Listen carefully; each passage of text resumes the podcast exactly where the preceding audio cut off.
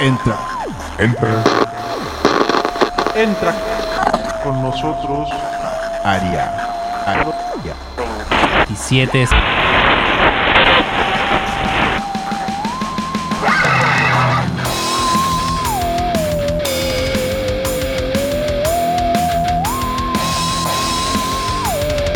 Un disco y diferentes visiones de un viaje musical.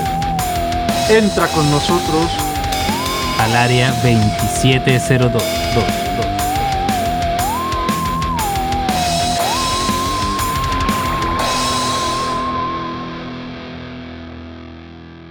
Démosle, démosle. Está grabando, ¿cierto? Démosle. Ya. Chan, chan, chan, chan, chan. ¡Go! ¡Go! ¡Oh, pedazo de tema, ¿Cómo vamos? ¿Cómo vamos? ¿Cómo anda la gente? ¿Cómo andan todos? Ay, Saludos, estimados escuchas de Área 2702. No crean que vamos a hablar de esa banda. No, Solamente queríamos poner ese, ese intro. solamente queríamos poner ese intro porque. Pura fiebre. Que es un gran intro. ¿Cómo Pero andan chicos? vamos a hablar ¿Cómo han de- su semana? Todo bien. No, súper bien. Súper bien. Excelente. Buena, buena, buena. ¿Cuándo, ¿Cuándo fue la última vez que pensaron que iba a ser, que algo iba a ser algo hostil, pero lo escuchan y es una belleza de amabilidad? Eh, Ayer. He tenido pololeos. Ayer, he tenido pololeos así. Ya. Ayer cuando escuché esta joyita de la que Increíble. vamos a hablar. Yo la Eh. vengo escuchando hace 20 años. No, mentira. Ah. Yo, yo voy a dar una primicia y fue como me enamoré de At the Gates. ¿Ah, sí? Sí. ¿Y qué, Lo te, hemos sobre, logrado, sobre, sobre amigos. todo de, de- de este álbum, ¿no? ¿Qué te encantó de At the Gates? ¿Qué me encantó? Eh, los Se me- riffs. Los riffs. Los ajá. riffs. eh, creo que el sonido de la guitarra ¿Te gusta, ¿Te gusta cómo crunchea la guitarra de At the Gates? Eso tiene una explicación también. Nuevo Eh, verbo, cronchear. Crunchear. El Ah, crunch. Bueno, no sé, siento que, o sea, este género está catalogado como death metal. Eh, Melódico. eso también, perdón. Eh, Melódico. pero también tiene Death algo de trash. Y, Melódico. y eso, eh, no sé, para mí fue algo nuevo. No había escuchado algo así. Wow. Y Te, te fue virgin- sorprendente el sonido del álbum en, en general. Te desvirginaste. Sí, total. Pensé lo metal. mismo, weón. total. Hoy estamos conectados, Rega. De hecho, estamos tocándonos los pies en este momento. bueno, Pero- vamos a hablar Es un de... secreto entre nosotros y la audiencia. Vamos a hablar de Estamos un poco excitados con este Slaughter disco. of the Soul. Como cabros chicos. de- Traigo- de- traemos Gates. puras críticas, puras críticas negativas a este disco. No me hagan eso, por favor. At the Gates, Slaughter of the Soul. Buena. Este, Belleza. Este Buena, disco, Don Rega. Introdúcenos. Ah, Lo propuse. Lo propuse. em, mira, yo mm, descubrí At the Gates, habrá sido 2001, Ya. 2. Eh, los, con- los descubrí con el Terminal Spirit Disease, que es el disco anterior al que vamos a hablar, el tercer disco. Y em, luego pasé al Slaughter of the Soul, cual fue maravilloso y decepcionante a la vez, porque me enamoré del disco, me enamoré de la banda y luego supe que ya no existían. Hacía cinco, seis como, años que no Ojalá existían. lo pueda ver en vivo. Sí, decía, uff, jamás voy a ver en vivo esta banda. Este. Y luego me vine a Chile y tocaron aquí en 2018 y por supuesto fui corriendo a ver. ¿Fuiste? ¿Fuiste? Muy bien. Con Marduk. Les abrió Marduk, sí. Uh, qué hermoso. Buena, sí, también Ah, no, ve que Yo a estuve ahí. Chile. Sí, de sí. Chile, buena. Yo estuve ahí. Yo tengo que contar una triste historia. A ver. El 2013 yo tenía una entrada para ver a The Gates en el Caupolicán. Oh, ¿Cómo Y- ¿qué pasó? Ya. Y estaba tomando once o cenando para la gente que no vive en Chile. En mi casita, muy tranquilo con mi bolola. Y me acuerdo, el concierto era a las 9. Y yo como tipo siete y media, cuarto para las 8, me acuerdo que tenía una entrada que no había ido a retirar. En ese tiempo había que ir a retirar como a las el cartón, claro. No Ay, había ido a retirar. Y corrí. Pedí un Uber, fui al mall, estaba todo cerrado, me frustré. eh, llegué también a la boletería allá, no, no había, no pude entrar. Y no pude, no pude ver a The Gates en el 2013. Oh, Ah, qué weón, qué frustrante. Y dije, no los voy a ver nunca más, bla, bla. Y claro, vinieron en el 2018 y ahí los pude ver. weón. Ah, o sea, estábamos en el mismo concierto, Por pero no nos conocíamos. Pero no se No, conocían. no nos conocíamos Ah. Bueno, es una historia de amor. Ahora estamos aquí, Bueno, estamos acá, sí, tal cual. unidos por At The Gates. Bueno, el cuarto disco, cuarto disco de una trayectoria algo corta en ese, Sí. en ese tiempo cuando sacaron este disco. Eh, pero yo creo que para hablar de The Gates y para hablar de Slaughter of the Soul, yo creo que hay que hablar un poco como del, del death metal melódico y del death metal escandinavo. Viva Suecia. Sí. Viva Yo- Suecia. Eh, a- a- hay algo que a mí me gusta de- del death metal sueco, es que tenemos dos tipos de variantes, ¿sí? O sea, tenemos lo melódico y algo un poco más crudo, ¿sí? Entonces, lo melódico generalmente está en Gothenburg y. Claro. lo, lo, lo, lo crudo estaba en Estocolmo, ¿sí? Entonces, existe como, como esta corriente de las ciudades en donde cada una tenía como una representación. ¿sí? Y creo que eh, ahorita, muchos años después, creo que yo me identifico más con, con lo que era Estocolmo, ¿sí? Porque eh, estaba Opeth. Sí, entonces... Casi nada. Pero no son corrientes como tan... O sea, claro, eh, los orígenes de Opeth también son medio crudos, pero es lo más melódico que podía escuchar dentro del, de los... No sé, se puede decir como de inicios de Opeth, Sí. orígenes de Opeth. Es lo más melódico que podía escuchar. sí. Son puras melodías de guitarra y puros punteos, eh, acordándote un poco de este origen. Pues, al final, sí. crudo, crudo quizás la voz, pero las guitarras son puras melodías. El este- Orchid, por ejemplo. Este disco a mí me, me encantó. La, la primera vez que lo escuché, yo creo que fue por allá en el 2015, 2016. Eh, siento que la primera vez que lo escuché pensé que era un poco corto, sí, pero después de digerirlo mucho, dije, no, creo que eh, 35 minutos. Sí, 30 es el minutos. Está bien. Es el promedio. Eh, Está, eh, está está- perfecto. Sí. Es un buen disco como para ir al gimnasio 35 o trotar. Trota, Sí, trota- está- un slaughter. Ajá. Sí, estábamos, estábamos perfectos, sí. Y me acuerdo cuando lo escuché, algo que me gustó mucho era eh, la mitad y el outro, sí, en donde Mm. el disco empieza con cuatro o cinco canciones fuertes, fuertes, rápidas, fuertes, rápidas, fuertes, rápidas, Pura potencia nomás. pura Y potencia, ¿sí? Y luego, luego llega Into the, the Sky y nos da un, descanso. aire. Un claro. bálsamo. Sí, sí. es como eh, un, claro, es una pausa, un bálsamo, un Ajá. recreo, un pequeño recreo. Ese, ese experimento no lo había visto nunca. Creo que no lo he visto nunca, donde pongan una canción un poco más tranquila en la mitad de después de en intermedio de estos dos sets. ¿Sí? No, y después de Quizás una sí, banda, pero no instrumental. ¿no? Ah, bueno, Eso. sí. Claro. como ahí puede introducción puede ser. Que claro que se utiliza el recurso, pero Mm. pero después de haber escuchado siempre un ritmo tan frenético y tan rápido y tan agresivo, con voces incluso hasta orígenes como más de black metal. Bueno, ahí podemos hablar también un poco del origen del, del metal, death metal escandinavo. Pero es, es raro, es raro escuchar una melodía tan, tan acústica y como tan sinfónica, se puede decir. Sí. Como un concierto de guitarra clásica, Tan ordenada, claro. Tal entre cual. medio de, de pura agresividad. Ordenada es la palabra, sí. Eh, yo hice eh, un poquito de tarea, A ver, dale. ¿sí? En donde eh, me puse a ver en el... Te vamos a calificar. ¿Quieres, ¿Quieres hacer tarea? Te calificamos. Vamos. En, el- en el 95, ¿qué estaba pasando a nivel de música? Sí, en el 95, eh, el grunge era lo más relevante, Sí. ¿cierto?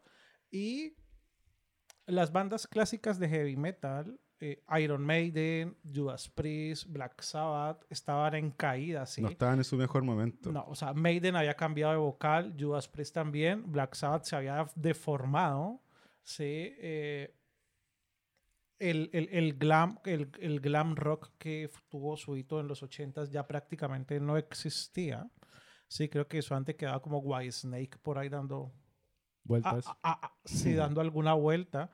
Sí, y llegan, llegan estas personas y sacan este disco, ¿sí? En donde no tuvo mucha representación en cuanto a eh, publicidades ni nada de ese estilo, ¿sí? Y simplemente quedó como allí esperando a que alguien lo fuera redescubriendo de voz a voz. Ese, ese Mm. fenómeno es muy interesante con At the Gates y con este disco, porque hay harto documental, incluso estaba viendo un documental muy bueno de Metal Evolution, que es un documental que es- Eh, tiene muchos capítulos, no sé si lo han visto. sí, sí, Eh, lo eh, vimos. eh, Está, este- está en Amazon por si acaso. Este sí. era el de Banger, Ba- Banger TV, sí. el de Sam Dunn. Ajá. Los Y, Sandom, sí. y lo entrevistan a The Gates y le preguntan, bueno, se disuelven porque en- entre tantas giras tienen hasta problemas económicos y eso también empieza a repercutir entre el genio de ellos y como que no dan fruto de lo que estaban haciendo. De hecho, creo que para Slaughter of the Soul como que los pesca un sello, no recuerdo el nombre. Eh, y los pesca el sello para poder hacer el trabajo porque el año, un año anterior ya habían sacado un trabajo incluso en sonido muy parecido. La evolución de música de The Gates con el tercer disco y este tienen un sonido muy particular que como que se parece, pero los temas consolidados de Slaughter of the Soul como Mm. que es como un icono cumbre, como que ahí sí lograron el máximo. Pero no tuvieron, claro, como tú dices, la propaganda suficiente como para hacerse famosos.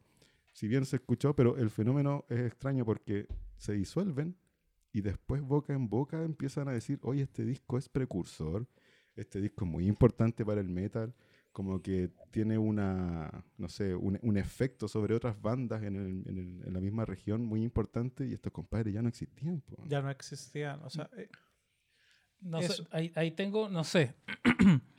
o sea, mm, O sea, ganó, ten- ganó premio. es que, claro, es Es que a eso, a eso voy. Porque eh, tuvo un, tuvo un video en MTV. O sea, un, es- o sea, escuchen esto. Un single de 3 minutos 12 de death metal melódico tuvo una rotación en MTV. ¿ya? O sea, no es cualquier cosa, sobre todo para el año. Claro. ¿ya? Este, Y rotó hasta que se cansó. que, están en el otro lado, no están en Norteamérica. Exacto, ah, es buen punto.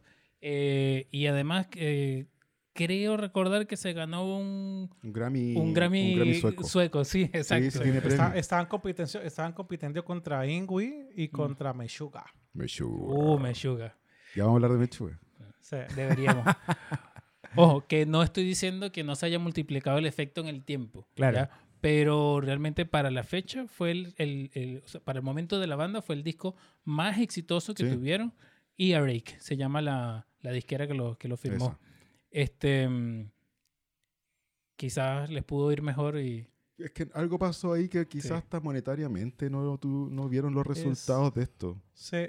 Y eso quizás también repercutió en, en problemas entre los integrantes, Eh. cansancio también. Estaban haciendo una gira como con muy poca plata. Eh, eh, eh, En Mm. ese documental no es donde hablan, Robert, cuando eh, en la gira antes del Slaughter estaban en, en, e- en una gira Ujú. y el conductor del bus dijo que no los iba a llevar más hasta que no le dieran la Sí, plata. Quedaron en pana, así como que Sí. se Uh, Quedaron varados, por si acaso. quedaron varados en pana o con desperfectos Ajá. mecánicos y tuvieron que quedar botados. Perdieron, perdieron mucha plata tratando de arreglar, de tratando de ir a, las- a- a los lugares donde tenían que ir y perdieron mucho dinero. Sin embargo, con, con- con eso me, me- me parece curioso porque estas personas, 20, 23 años, vienen de esta frustración de tener su tercer disco, una gira y tener tantos problemas económicos. Luego llegan al cuarto disco y ponen toda esa violencia y desespero en las letras. Sí. Ahí- me encanta. Ahí hablan que las letras obviamente también influyeron, no hablaban del típico death metal de letras como un poco más, no sé, ficticias, invocando quizás de repente desde el diablo hasta, no sé, pues, destripar gente como lo hacían otras bandas que más americanas. Ellos tomaron eh, muchos, muchas letras sociales también. Y siempre, y eh, ya no han escuchado los capítulos anteriores, para la gente que escuchó los capítulos anteriores, ya hemos hablado de la decadencia del metal en los 90, y hablan de que Slaughter of the Soul como que vino a reivindicar un poco el metal en esos tiempos. Y las letras eran muy consecuentes también con lo que hablaba el grunge también. Sí. Como un tema como de gente veinteañera con, con crisis existencial en este mundo. Ahí quiero volver un poquito al fenómeno de, de la voz a voz eh, en cuanto a la, a la distribución de discos porque me parece eh, maravilloso esto que donde no hubiera un internet y el disco es del 95, pero te llegó Rega seis años después. Sí, eh, además eh, copiado en CD ilegal en las calles de Caracas. Hermoso. Ajá. Y la letra Claro. como era, decía, Como todo en Latinoamérica en ese tiempo. decía Gates con G-U-E. ¿Cómo lo escuchó el weón? Lo escribió Era- nomás. Gates. Era un reggaetón ahí disfrazado. Mira, yo, yo debo decir algo y es para la gente que quizás este álbum es muy pesado y debido a lo que dice Rega, eh, yo nunca había escuchado The Gays.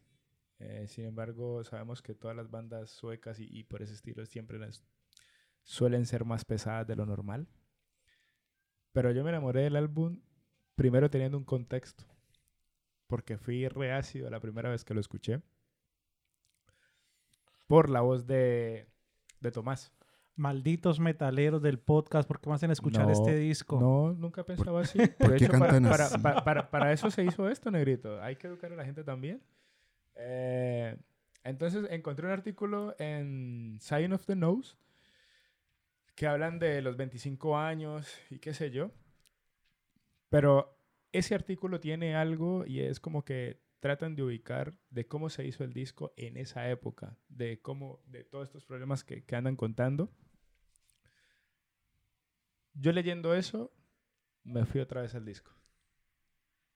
Cambió totalmente la manera de ver. encontraste más Mm. sentido.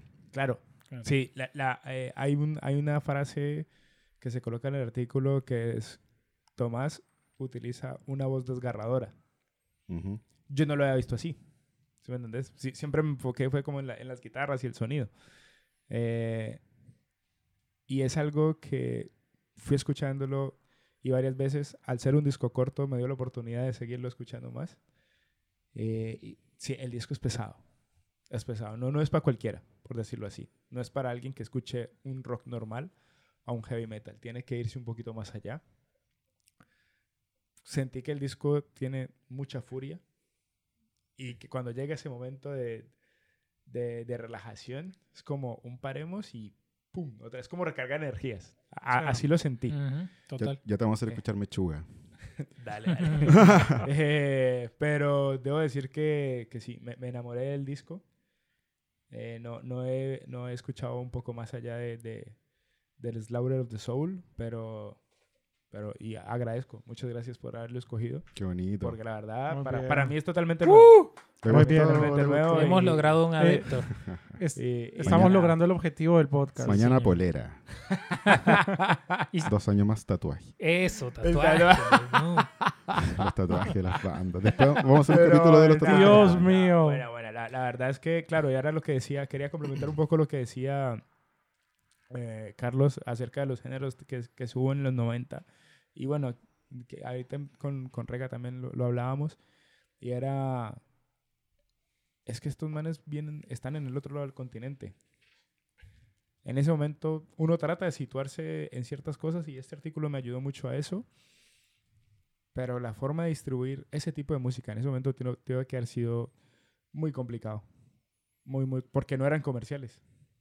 A mí, a mí lo que me gusta de Gates y del Mm. death metal sueco es que tienen una mixtura vocal versus una potencia. ay, voy a ir más al detalle, pero la potencia de las guitarras y, el, y este como ritmo de death metal, que es muy, es, eh, muy reconocible con las guitarras. Son guitarras que igual afinan en sí, están muy bajas. Y lo que hablábamos del crunch, así como, como el efecto. La voz siempre va a ser un poco más aguda que el clásico death metal que uno escucha.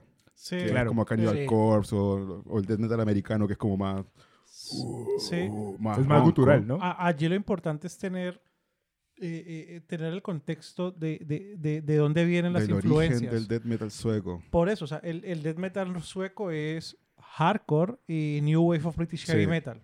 Sí, entonces, ¿qué es? Es Sex Pistols, Motorhead, eh, algunas cosas de Maiden. Mientras que el, el death metal gringo, Cannibal Corpse, por ejemplo, eh, llega con trash. Claro. Claro. Son El- dos eh, influencias distintas. Pero De hecho, lo- el, origen, o sea, más que el origen, pero como, como nace el death metal sueco, eh, nace muy blaquero. Nace con Bathory, Bathory. una bandaza. Pero claro, tú, yo como que yo asocio Bathory como más al black metal. Yo igual, sí. Y, y, es así, pues es como un black metal de inicio. Eh, en esos tiempos también a Venom y otras bandas más. Pero Bathory eh, es como uno de los pioneros, unas bandas pioneras que tuvo como muy. O sea, fue de mucha referencia para las siguientes bandas suecas que iban a salir. Sí.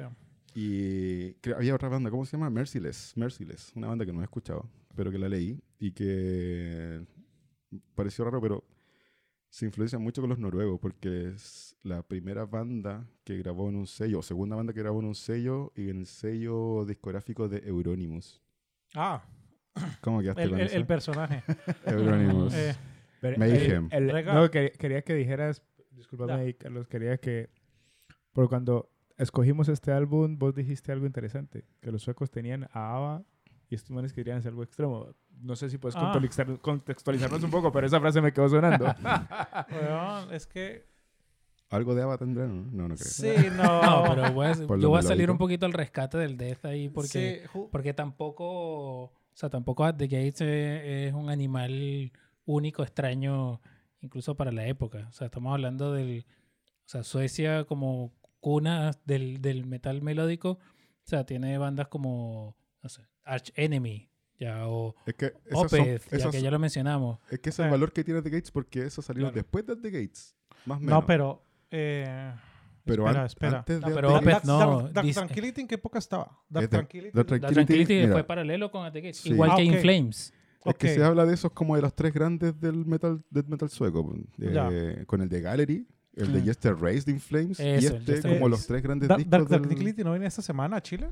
Me no, No. no, porque yo sí hubiese Sí. ido. Yo tendría la entrada a comprar, compadre.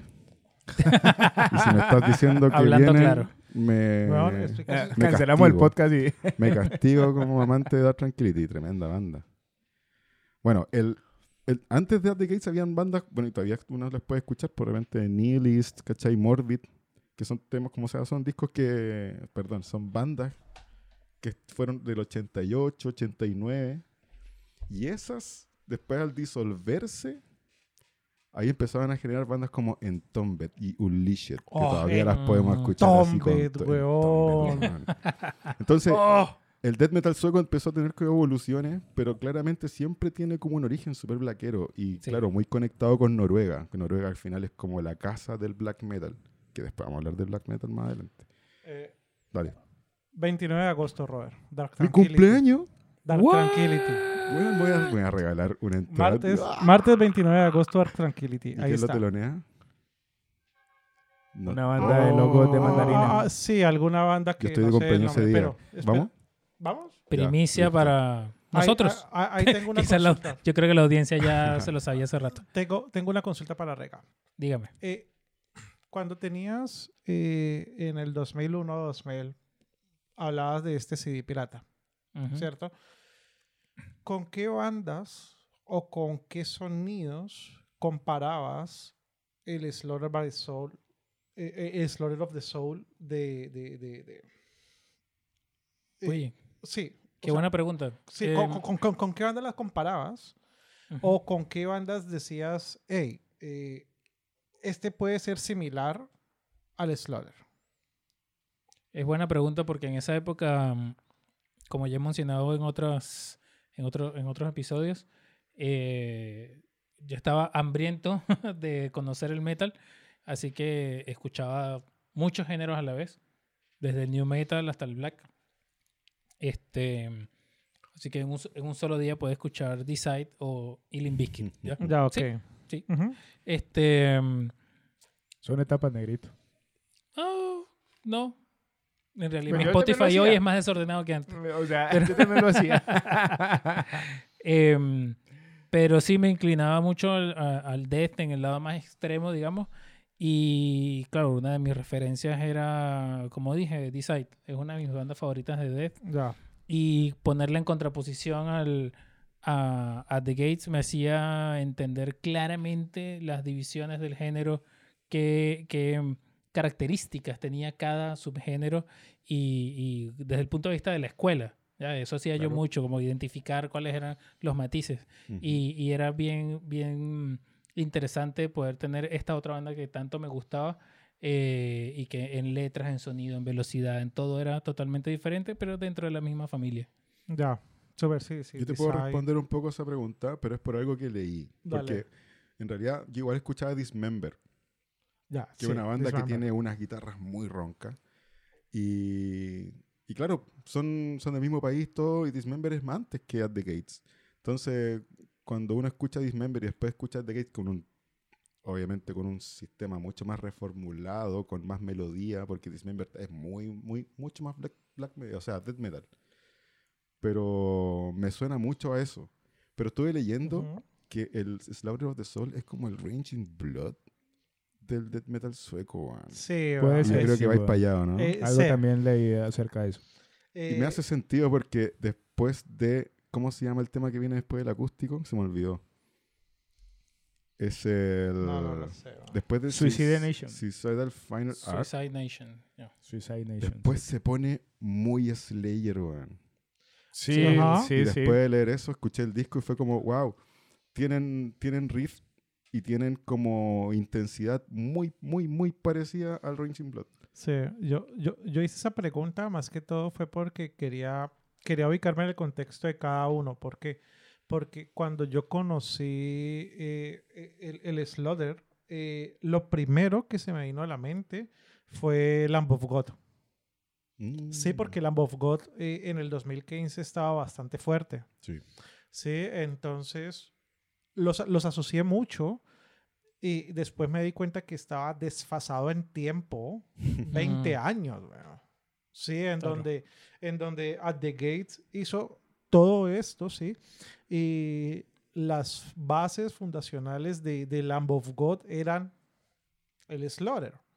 Sí, entonces quería, quería hacer esa pregunta porque a mí se me parecía mucho a, a Lamb of God y intenté hacer como ese paralelo en esa época y después, después de investigar me di cuenta como, eh, ven, alguien es el abuelo y este man es el hijo. No, no, no, no, no, no, no, no lo pongas de esa forma. Sabes que ahora que dices eso, o sea, que lo pones en ese contexto, eh, me hiciste recordar una banda que me encanta, pero a morir, que es eh, The Black Dahlia Murder.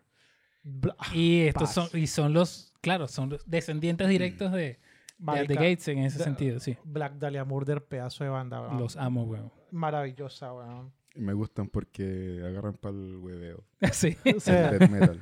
Yo los fui a ver en vivo, son muy chistosos en, en el escenario. weón. yo, yo los vi en Bogotá también. Sí. sí, y son payasos, son, son muy chistosos. En Sí. paz- que en paz descanse Trevor. Trevor. Oh, Salud por Pobre Trevor.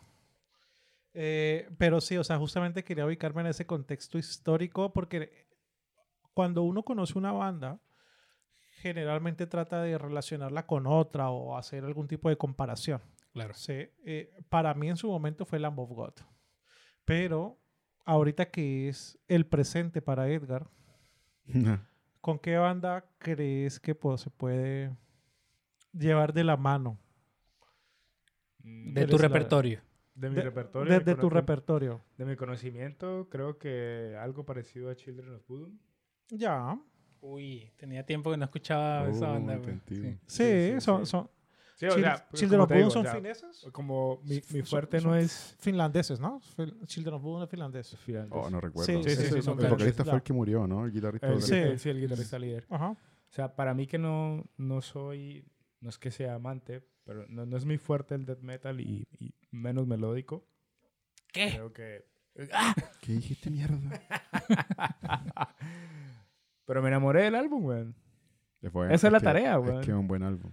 Fue, fue un tiempo récord, pero, pero me enamoré del álbum. eh, y como siempre he dicho, o sea, cuando no conoces algo, y en, y en este caso, bueno, este, e- este ca- podcast es para eso, para mente en blanco, play e investigar. Y, y venir a hablar. Y, y la verdad a mí me ha servido mucho porque también fue como abrir una puerta nueva. Sí. Y Bienvenido al mundo del- Bienvenido al de la agresividad. de la agresividad. Eh, Yo A creo mí- que en este capítulo voy, voy a hacer como Regan en los primeros que hablaba poco, eh, pero definitivamente No, yo, creo que por- ya, por yo creo que ya escuchar. hablamos mucho. ¿Cómo? Yo creo que has Ya llenaste bastante. la cuota, ya. güey. Sí, ya. Ok, ok, hablaste ok. mucho. ¿Sabía quién- a, a quién se me viene a la cabeza siempre con... Es que los conocí más o menos al mismo tiempo, Arch Enemy, weón. Arch Sí. Enemy. Yo nunca he escuchado Arch Enemy. Tienes güey. que escucharlo. What? Próximo disco. Arch Enemy. No, no, y no los siempre escuchado. los asocio y cada vez que escucho Arch Enemy, Arch Enemy, para mí At The Gates van de la mano. No sé Mm. por qué, pero Sí. lo encuentro muy parecido porque son como bandas que, que corren juntas con el ritmo. Sí. Sí, Y la batería claro, técnica, uno, tiene, la voz. uno tiene una voz más femenina, obviamente, y el Ah. otro es masculina, pero aguda. Entonces, para mí eh, son muy similares. Y a veces hasta se me confunden algunas canciones como, uy, este es de... Ah, no, este es de The Gates. Sí. Sí, sí, sí. Y eh, bueno, Ar- Arch Enemy es un poco más nueva. Sí, Arch Enemy es un poco más nueva. Ah, los, los tres vocalistas de Arch Enemy espléndidos por todo lado. ¿no? Eh, eh, el primer tipo, que no me acuerdo cómo se llamaba, luego se llamaba Ángela y... La, La última otra como no una rubia, o no. Sí, la otra La no, primera no- la segunda una rubia, una morena, no, yo no me acuerdo el nombre. Sí, y... Bueno, increíble. Eh, a hablar de otra cosa y se me olvidó. ¿Cómo nació el melódico? ¿Por qué se mete el melódico en el death metal sueco? Yo creo que eso Esa No, no, me la sé, arriba. profe. No, no, no me la sé, pero, pero yo creo que uno puede eh, intentar hacer una pequeña adivinación. Sí, porque supongamos, el, el, el, el death metal sueco tenía influencias de eh, New Wave of British Heavy Metal. ¿sí? Hay bandas de New Wave que tenían teclados. Maiden tenía Sí. teclados. Bueno, a mí, Sí. me, a mí me gusta cómo se origina porque él tiene mucha ligación con el black metal. Y ese es como el, el- esa es como la característica más rica que tiene este death, que no es un death tan crudo, sino que Exacto. armoniza siempre. Y el black también, pues siempre armonizado con punteo, con melodías atrás, como un poco como dándole como un ambiente, una mística sobre una agresividad cruda. Y yo creo que de ahí se agarra. Si bien Ah. es- partes como con el origen del, de Bathory de lo que decía, eh, tiene mucha influencia del folk también. Sí. Entonces ahí es Mm. donde empiezan como estos, o sea, no sé si no sé si yo lo, lo toman así, pero yo lo, yo cuando lo escucho siento como que las, las guitarras son como coros. ¿Tú los podés corear? Totalmente. Totalmente. Y eso es muy muy escandinavo. weón. Y Un creo barril que, con cerveza. Estoy en el cielo. Es que Sí. me est- estoy recordando la- la- Tu las origen. guitarras, las armonías. No, es que eso es lo que yo más disfruto de, de- del death metal Lo melódico en coreal. general. Sí. O sea, es como... eh, yo escucho cantar las guitarras. Eso. Sí. Vean, vean. Te lleva. O sea, es que son ricas las frases, porque no sé, por, Sí. como que siempre está jugando como con notas detrás, pero siempre como con este ritmo de batería constante que al Y, final weón, puedes correr y bailar a la vez. la batería, Robert. O sea, No, yo, sí, yo es no sé, yo no sé, Adrián, cómo hacía, cómo hace, o en su momento cómo hace para tener los brazos cruzados y tocar tan rápido. weón. Te lo puedo mostrar en un video que te mandé hoy día. ah, ¿No? mira, Es, Queda, queda para la Yo- descripción. yo creo Sí. que yo creo que es el, el trabajo de batería para mí es lo más notable del álbum. O sea, creo que eh, a pesar de que las guitarras son perfectas, la voz se entiende, creo que la batería es la que lleva la bandera y la que Mm. dice por aquí vamos a ir a esta velocidad y vamos hacia allá. Para mí la batería. ¿tú has escuchado Dissection? Eh, no. Como Dissection también tiene mucho esto, como que In Flames yo creo que le dio al clavo con este disco, pero Dissection también tiene un camino súper melódico. Que es como, también tiene estas guitarras como, como es, es como muy bailable, tiene mucho Mm. folk, weón. Y ahí se nota mucho las raíces escandinavas de estos compadres, Noruega.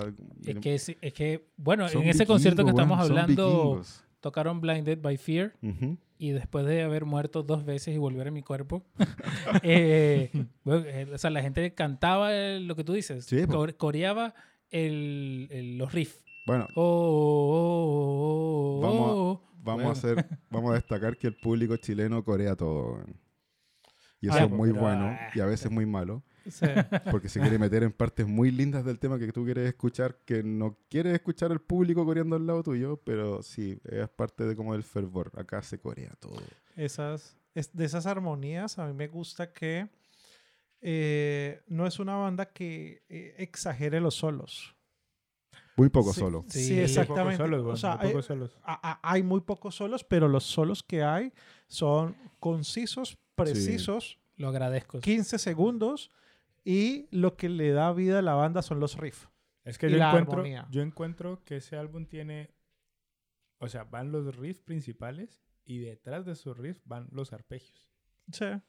Quizás por ahí no hay tanto solo por eso, porque es Claro. como- Es como el adorno del tema es ese. Exactamente. Como que De no hecho- necesitas un solo teniendo, teniendo esas dos cosas ahí Sí. encima. De hecho, lo es. chistoso es que el único solo elaborado del disco, el tema Cold, lo Sí. hizo el guitarrista, el guitarrista de King Diamond.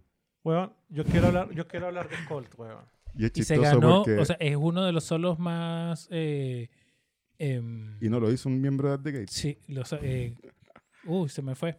De los solos más mm, apreciados Más death metal melódico. Es sí. bueno, es bueno, es que tiene mucha técnica. En YouTube hay un video que se llama, que lo estuve viendo hace unos, hace unos días, se llama At the Gates Cold, bueno, ahí lo vamos a poner en la descripción, solo by Andy LaRock, que es el guitarrista de King Diamond. Y ahí explican que ellos nunca habían escuchado un punteo de, de esta envergadura, nunca habían visto esa técnica. Y después ponen el punteo solo, que si en una canción de fondo ponen el punteo Ajá. solo, tiene una técnica, no sé, hace como un tapping. No sé, es muy raro, man. es muy bueno el punteo. Y es cortito, pero el único punteo del disco. Y no lo hizo un miembro de The Gates, porque The Gates, ellos mismos dicen, eran como súper inexpertos en tocar los instrumentos. El baterista, creo que para, grabar el Slaughter of the Soul, eh, se sangró de nariz, estaba súper estresado. De lunes a viernes tipo, fueron weón. cinco días constantes una vez que estuvo pero estresadísimo tratando de sacar unas canciones, como dos, tres canciones. Le costó. Hablando de la batería y rescatando lo que estaba diciendo Carlos, el, el, el fun fact de hoy es que eh, Blinded by Fear salió como contenido descargable para Rock Band 2. Mira. Y eh, según era uno de los temas más, Más difíciles, de juego. tocar. No. Por la batería. Ah, cacho. No, es que es- es- la es batería de todo el disco es perfecta. Eso.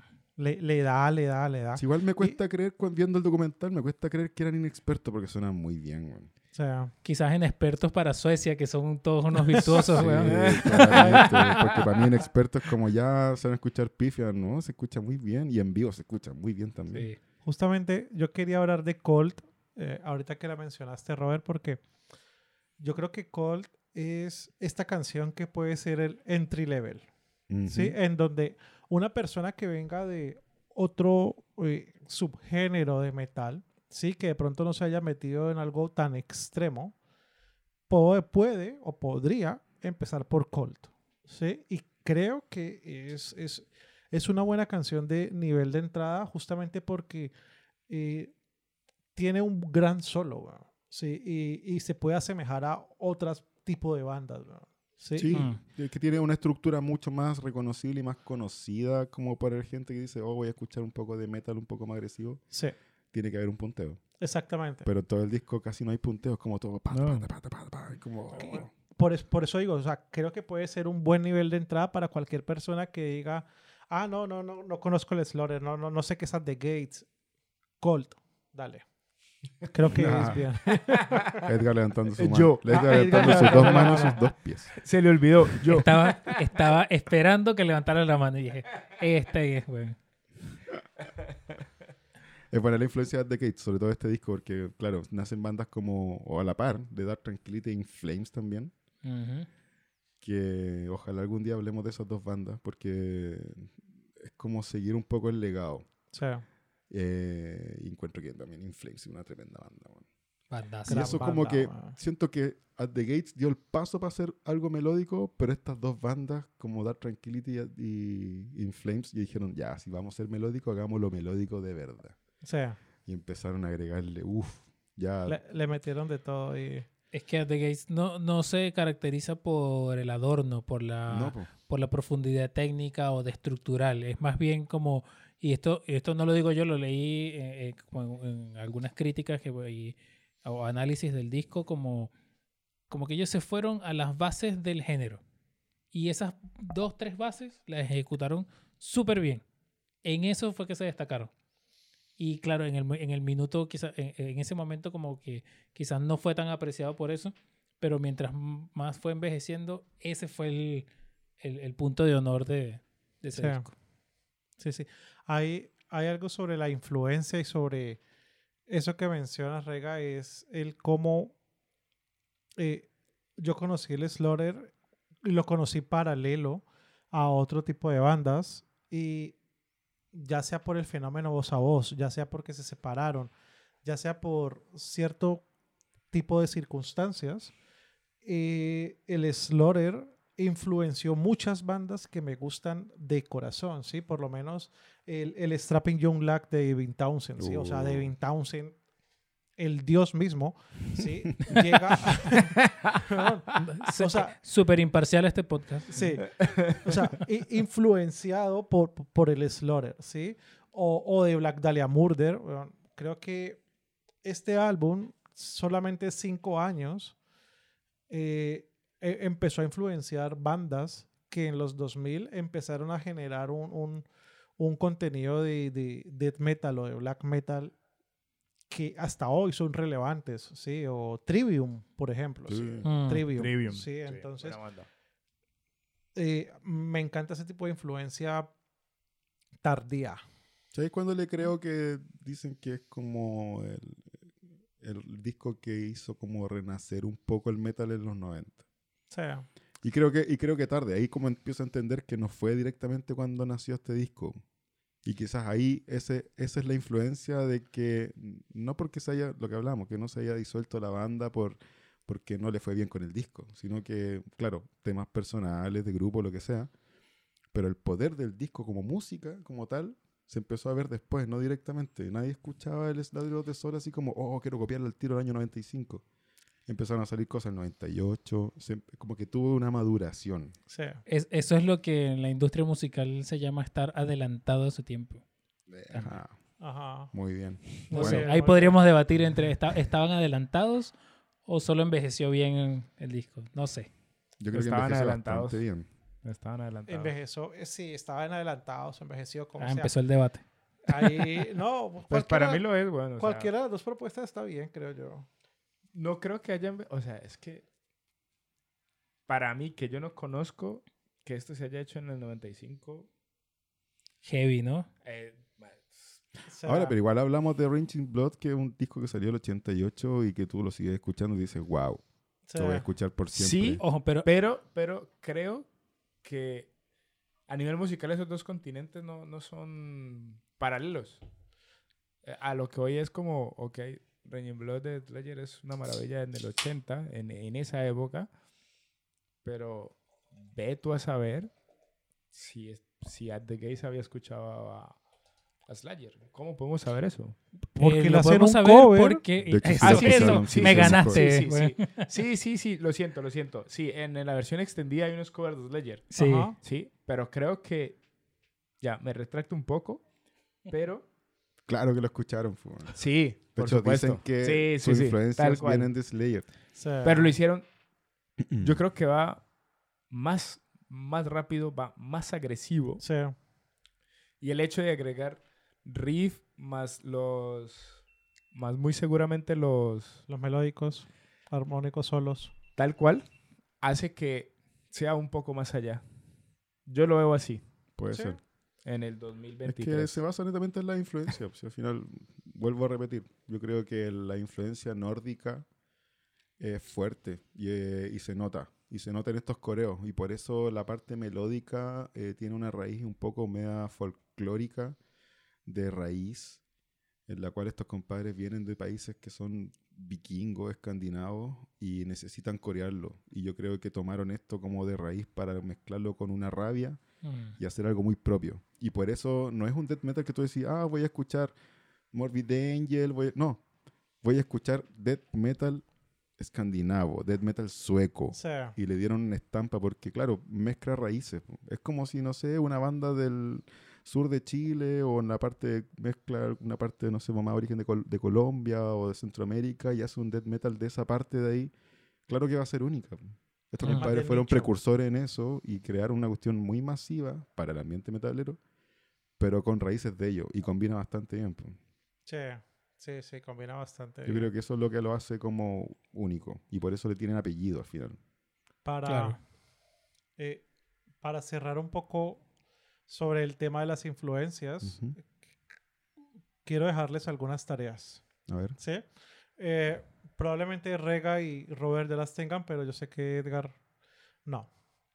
Una, escuchen eh, el primer álbum de Strapping Young Lact. ¿Sí? Creo que la influencia se ve clarita. ¿Sí? Eh, tal vez no del Slaughter, sí, pero sí se ve la influencia de The Gates. ¿sí? Eso con algo contemporáneo, ¿sí? Porque el primer disco de Strapping Young Lad también es del 95. Sí, entonces eran También bandas se lo dejas al público, por favor. e- eran bandas paralelas, ¿sí? Lo segundo es el primer álbum de Lamb of God, de New American Gospel. Buena. El, New, el New American Gospel es del año 2000. O sea, ya han pasado cinco años, ya habían tiempo de, de- de madurar. Increíble álbum, increíbles influencias. Buen disco. Sí. Y el tercero sería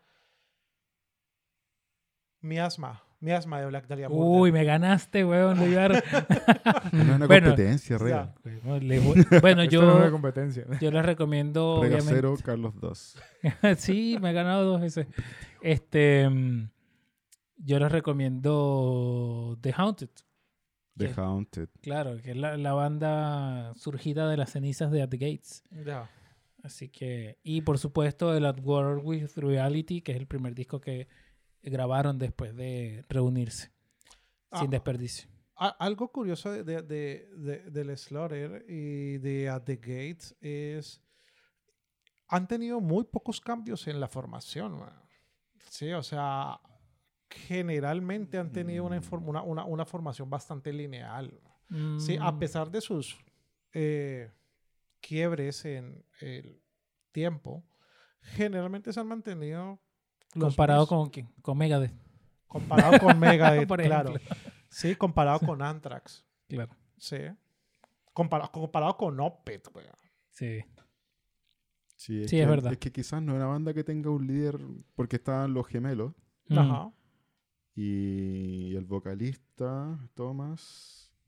Y yo no sé si tengan un líder como tan característico. Yo creo que es una banda que igual como que equilibra las decisiones eh, muy a la par. Y de hecho para las composiciones y todo, cuando se fue... ¿Cómo se llama el que se fue? Era uno de los hermanos. Anderson, ¿no? El, Anderson fue en un momento, ¿no? Sí. el guitarrista. Y sí, pues, después Sí. del, del- Ujú. y decidieron no seguir con la banda porque él era como el que, de hecho lo dicen, era como que él el que, el que había compuesto como el 70% de los temas. Y sin él como que la banda no sería lo mismo, entonces como que cuando se fue fue como ya, ok, entonces paremos. Mm. Y después vuelve y todo y arman esta reunión que es muy buena, que ojalá vean el video y si ya lo vieron, disfrútenlo de nuevo, el de Backen cuando vuelve en el 2008. weón. Ese ¿No está publicado? es- ¿O no? Está en sí. YouTube. Está en YouTube. Bueno, lo dejas, porque eso, Y- eso bueno, es y conocimiento, tiene- sí. Y de hecho sacaron un disco en vivo después de que se separaron en el 95, pasaron todo ese tiempo y ese fue como el gran regreso de In Flames a los el escenario. At the Gates. Y ahí hicieron giras, pues gira por Estados Unidos. ¿Qué dije? ¿Qué dije? Dijiste In Flames. Perdón. Se parece. El, At the pero, Gates, el 2008 en Backen. weón, ese concierto es, Es muy maravilloso. La, la- la reacción de las personas. Sí. Y esa sí es real, Roberto. Ese Oye, sí es pero- real, Ese sí es real. público Eh, pero- europeo. Pero a si no seguir. pero, ojo que no sé si en Spotify, yo creería que sí. eh, hay tres versiones del Slaughter of the Soul. Hay una el versión normal. deluxe. El Deluxe y hay otro que incluye el Live Backen, ¿Sí? Sí, es que esa fue una reedición que sacaron en tal cual. 2000, uf, pucha, 2015 creo, que trae el DVD. Sí, Sí. Claro. sí, sí. 2011. Ah, 2011. Estuve leyendo, está. estuve leyendo una crítica que un compadre así como muy hater de At The Gates decía así como, ¿por qué les voy a decir que At The Gates no es la mejor banda? O el Slaughter of the Soul no es el mejor disco, así como no se puede poner como en el en la escala del Branching Blood o, o el, el Peace of Mind. Y el weón decía que el disco sonaba muy parecido, muy igual todo. Y que era Ah, muy chao, parejo, claro, obviamente, pero era un hater. Deja, deja lo que. Y que- Usualmente los haters no hacen ni el 1% de lo que hace una Y banda, criticaba, weón. criticaba eso, así como que saquen tres versiones del disco no, no significa que sea el mejor. Pero era su visión. Igual, igual la leí porque era interesante ver qué decía. Pero en realidad era más un tema personal. Típico, weón. Ya, Eh, estimado Carlos, top 3. top 3, aquí lo tengo. Colt, como ya lo dije, creo que Colt es el entry level para alguna persona que quiera entrar a eh, el death metal melódico. Sí, creo que es una gran canción, tiene unos grandes arreglos, a pesar de que eh, en estos documentales que comenta Robert se ve que ellos trabajasen tal vez con un equipo no muy adecuado, siento que quedó muy bien hecha. ¿sí? Eh, la icónica Slaughter, sí, creo que es, es, es, es la canción donde de verdad empieza el álbum. Sí, en, en- el Slaughter of the Soul, en la canción Slaughter of the Soul, creo que tiene el tiempo perfecto, la batería me encanta. weón. Sí, y la tercera es Into the Dead Sky, porque es el bálsamo en medio de todo este caos. Buena. Buenas Robert. canciones, Negrito. ¿Yo? Eh, me gustan todas. Eh, me voy a quedar con un extracto del disco. Que si me preguntan cuál es mi pick, porque obviamente empieza muy, muy bien el disco y termina muy bien con este descanso final, con este instrumental. Que no es Into the Dead Sky, sino que la otra, The Flames of the, the End. Me gusta mucho Under a Serpent Sun. Buen tema. Y, y voy a ser muy autorreferente, pero esta yo le mandé el video y se lo voy a recomendar, chiquillos. Vean, vean una buena banda iquiqueña que tuvo en algún momento, se llama Forsaken. Y le mando un saludo a los chiquillos. Está- es- Eso, estará en la a descripción, estará en la Va a descripción. estar en la descripción. Vean, véanme ba- tocando batería horriblemente. Pero esa canción, desde ese momento que la saqué y toda la cuestión, y la había escuchado de antes, me gusta mucho. Y me gusta mucho cómo combina con la acústica, que es la que viene después, y después con Suicide Nation. Yo creo que ese trío de temas, para mí, habla mucho de lo que es In Flames. Porque Under a Serpent Sun. ¿Y de The Gates? Y de ¡Ah, que- pero por qué! Perdón. Perdón, Ya, mira, en este audiencia. momento me voy a resetear. Me voy a Recapitulemos. resetear. Vuelvo. Bueno, hay, hay- hay eh, las personas que nos están escuchando no saben, pero son las once y media de la noche. Sí, estamos, estamos cansados. un Sepan miércoles, disculpar. un miércoles. Sí, sí. Y tomando cerveza, así que... Una hora, una edad. Perdónenme. Bueno, At the Gates. creo que esos tres temas hablan muy bien de At the Gates. Como trío, como trío de temas. Entonces, Under the Serpent Sun, eh, como que siento que tiene esa velocidad, pero se manda un breakdown a, la, a la mitad y se manda un corte que es muy bueno. Y yo creo que esa arma como una trilogía melódica muy buena para terminar con una cuestión muy agresiva que es la Suicide Nation. Si me preguntáis cuáles son mis, los, mis tres temas favoritos, es esa parte del disco. Obviamente empieza muy agresivo, termina muy agresivo, como decíamos. Termina como muy Raging Blood, muy Slayer. Ajá. Pero ahí, entre el 4, 5 y 6, póngale atención. Creo que ahí hay, hay un matiz y hay como un espacio así como muy característico y muy especial y muy decorado de... Iba a decir Inflame. At the Gates. en este disco. Quiero hablar de... Después vamos a hablar de Inflames. Otro, Ya, muy bien. Por favor. Y ahí voy a decir At the Gates. Exactamente. era Seguro. obvio. güey. Seguro. Bueno, yo me quedo con el homónimo, claramente, es Laurel of the Soul. Creo que después de escuchar la primera canción y que me arranque con esto, uh, me voló la cabeza. Creo que eh, World of Lies es, es una canción también que te queda en la cabeza eh, al menos en lo personal, viniendo de una persona que no es del género de death metal. Que no era. Claro. También, también.